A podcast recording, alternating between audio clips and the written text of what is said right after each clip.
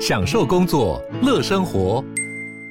就算不在办公室，也能从容应对线上会议。HP Dragonfly 透过专业的 HP Presence 设计，内建降噪及会议快速键，搭配清晰的 Bang & Olufsen 音效，增强音讯及视讯功能。HP Dragonfly 顶级商务笔电，采用 Windows 11专业版，让您在会议中享有最佳的视觉和听觉品质。Hello，大家好，我是志奇，欢迎回到志奇机器的 Podcast，每周陪你聊聊新闻时事、社会议题或是一些轻松有趣的生活新知。那今天的这一集，我们要来聊聊的主题是德国汽车产业。很多人应该都认同哦，德国有着非常强盛、优秀的汽车工业。像是宾士啊、BMW、奥迪、保时捷、福斯等等这些知名车厂，基本上都是德国品牌。但是前阵子，媒体德国之声却发布了一系列的报道，指出德国车的品质早就不如当年，神话早就已经破灭了。报道中说到，尽管德国车在全球的销量名列前茅，但在品质评比上面却已经输给韩国、美国好几年了。甚至就连一些德国民众也觉得，现在的德国车比五十年前的古董车还不耐用。新闻一出，引起了社群上面不小的讨论。不少国外网友都跳出来表示，他们以前确实觉得德国车就是做工精良、品质稳定的代名词，但他们最近发现德国车好像没有以前那么优秀了。那我们在看到新闻之后呢，就很好奇说：诶，德国的汽车产业当初是怎么崛起的？为什么会变成大家心中品质保证的代表？现在又遇到了什么样的困难呢？啊，不过因为我们不是车子方面专家，所以这集我们不会去细谈各种车款啊、性能之间的比较，而是比较会着重在历史产业面，讨论德国汽车工业过去的故事，还有未来的挑战。今天就让我们一起来聊聊德国汽车产业吧。不过在进入今天的节目之前，先让我们进一段工商服务时间。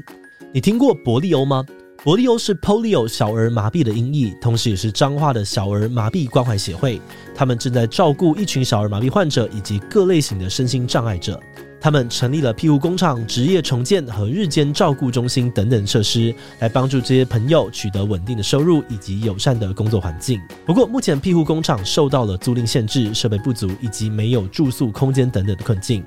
再加上许多的身心障碍者，他们的家庭支持渐渐消失，面临身障者自己与父母都迈入老年的双老问题，所以伯利欧决定自己规划一个更理想的无障碍空间，同时包含了庇护工厂、职业训练、长期照护、安养等等的功能。那如果你愿意支持他们，一起协助身障朋友有个家，现在就点击资讯栏的连接，加入伯利欧家园的小额或长期募款计划吧。好的，那今天的工商服务时间就到这边，我们就开始进入节目的正题吧。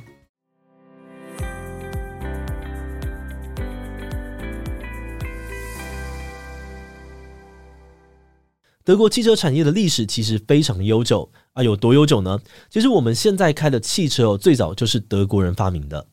一八八五年，来自德国的卡尔宾士做出了人类史上第一台现代汽车，为德国制造打下了基础。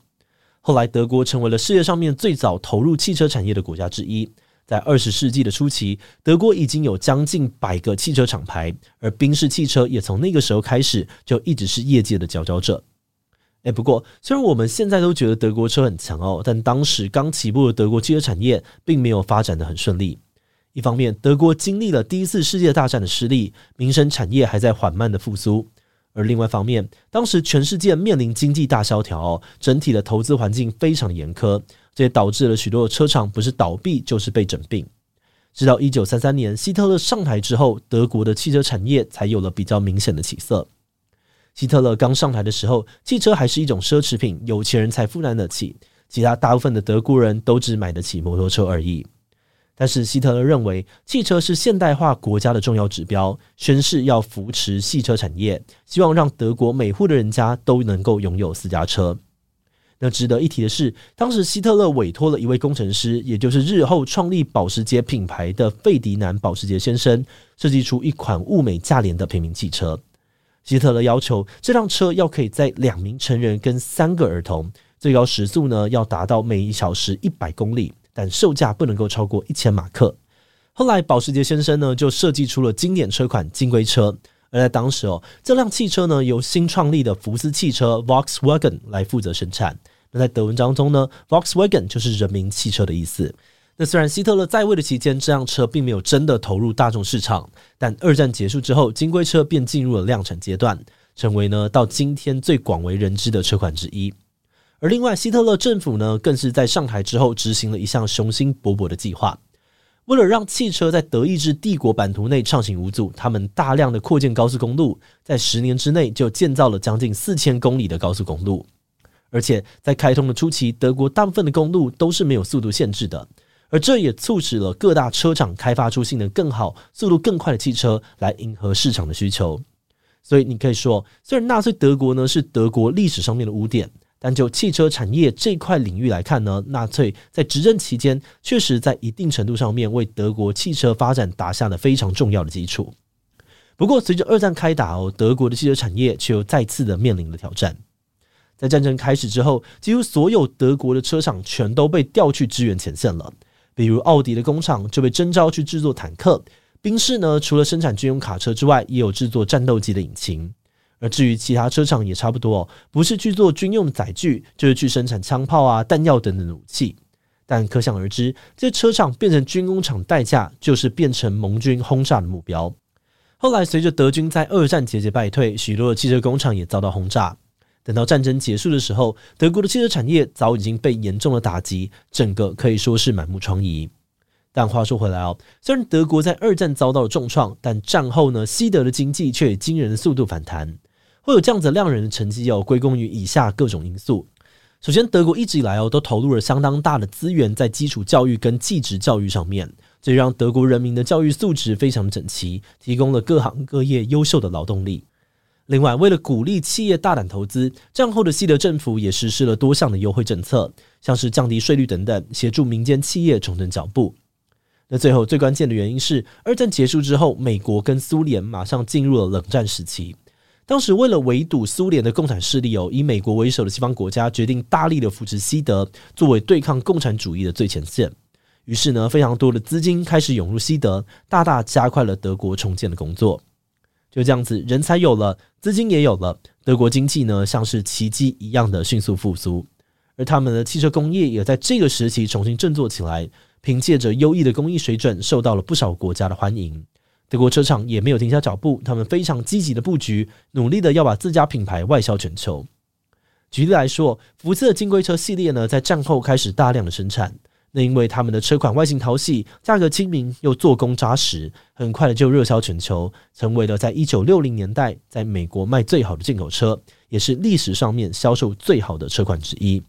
福斯金龟车的成功，不只帮助了德国品牌在国际打响名号，更成为了德国经济复苏的代表作。同样的，这段时期呢，德国其他汽车品牌也积极的拓展海外市场，在各国设立工厂，一步一步成为了大型的国际企业。而德国的汽车产业就这样子与美国、日本齐名，成为了世界最强大的汽车王国之一。啊，这边可以再顺带提一个资讯，那就是德国汽车之所以能有这么良好的口碑，其实也跟赛车比赛息息相关。从二十世纪开始，有不少的德国厂牌投入职业赛车竞赛，而在二战之后，宾士啊、BMW、奥迪更是投入了大量的资源培养自己的赛车队伍。对于车厂来说，赛车比赛是他们火力展示实力的大好机会。可以建立车款性能强劲的品牌形象，帮助他们打进高档车的市场。久而久之，德国车等于性能保证的形象也就这样子升值每个人的心中。但可惜的是，这些年来呢，德国汽车的这块招牌哦，却因为一些原因开始出现了裂痕。二零一五年爆发了震惊全球的柴油门事件，德国的福斯集团被爆料说，他们对柴油引擎动了手脚，假造废气排放数据来达成美国政府的环保要求。而事情被揭发之后，福斯除了面临破兆元台币的巨额赔款，也重创了德国车在消费者心中的形象。当时德国媒体就形容福斯的柴油门事件呢，是整个产业在自毁前程。而另外近几十年呢，也开始有些专家认为德国车的品质不若以往。像是 BMW 的前主管就说，半个世纪之前呢，德国车厂确实是由工程部门来主导产品的布局与开发，追求极致的工艺品质。但是这几年，因为竞争对手太多，瓜分了原本的市场，所以现在的车商呢更看重获利能力，从营收面呢来管理产品的开发。为了维持获利，就会在许多的地方节省成本。根据德国之声的报道，二零二二年呢，德国汽车俱乐部检验了五百八十辆汽车，结果发现哦，德国品牌在过去几年推出的新车款当中，有不少的新车都采用了更便宜的材料，像是把原本的金属元件换成价格更便宜的塑胶材料等等，让德国车不再像以前一样那么的坚固耐用。那对于购买车辆的车主来说，这种相对不耐用的产品，后续可能就要花费更多的成本去保养还有维修，也因此在一些消费者的心中，德国车渐渐不再是品质保证。那另外呢，除了以上这些状况啊，还有许多专家指出，电动车领域的转型太慢，也是德国车现阶段面临的一大难题。过去德国在燃油车市场毋庸置疑的取得了巨大的成功，但这样的成功现在却似乎反过来拖慢了德国发展电动车的速度。像是德国汽车工业协会的主席呢，就在媒体上面承认，德国在电动车的发展晚了竞争对手一步。在电动车刚起来的时候，德国车厂认为哦，燃油车的市场还很大，不会这么的容易被取代，所以没有特别积极的开发电动车。而这也导致在一开始哦，德国无论是电动车的基础建设、相关人才还有技术能力都不够到位，反而是更早布局的美国特斯拉，还有其他的中国电动车大厂，现在都抢下了不少市场。甚至在德国国内，目前特斯拉的销量呢，都比德国品牌的电动车还要高。那这些趋势呢，都迫使德国车厂必须要更快的拿出新车来应战。但是这样的竞争却让一些新车仓促上路，导致一些小毛病不断，反而减损了德国车的名声。而现在德国车厂呢，在捍卫德系车的市场，努力的兼顾开发速度跟品质，希望在电动车领域也能够有跟燃油车一样的地位。节目的最后，也想要来聊聊我们制作这集的想法。虽然懂这集的新闻是说德国车神话破灭，但我们观察到的是舆论并没有这么的一面倒。当然，有部分的人确实认同新闻所说的德国车好像已经失去了以前的水准，但同时还是有不少人认为哦，虽然养德国车没有这么容易，但很多细节的设计啊、操作的舒适度，德国车还是赢过其他的厂牌不少，不会这么轻易的被击垮。我们觉得，大家对于德国车之所以有信心哦，除了德国车本身的品质没有到很差之外呢，更重要的是，过去半个世纪以来累积下来的好口碑，让德国车对于消费者来说有着难以被撼动的品牌信任感。换句话说，德国制造的这块招牌呢，对多数人来说还是有用的。而这样的红利也让德国品牌在现在竞争激烈的车市当中仍然保有一些优势。那么接下来就要看看德国车厂能不能够把握这些优势，克服品质下滑的疑虑，以及电动车转型的冲击，再次的站稳脚步，重回巅峰喽。最后，这集真的只是比较粗略的介绍德国汽车产业的历史跟现况。如果你本身对于德国车很有研究，有更多的资料想要分享，都欢迎在留言区帮我们补充。好的，那我们今天关于德国汽车产业的介绍就先到这边。如果你喜欢我们的内容，可以按下最终的订阅。如果是对于这集德国汽车产业，对我们的 Podcast 节目或是我个人有任何的疑问跟回馈，也都非常的欢迎你在 Apple Podcast 上面留下五星留言哦。那今天节目就到这边，我们就下集再见喽，拜拜。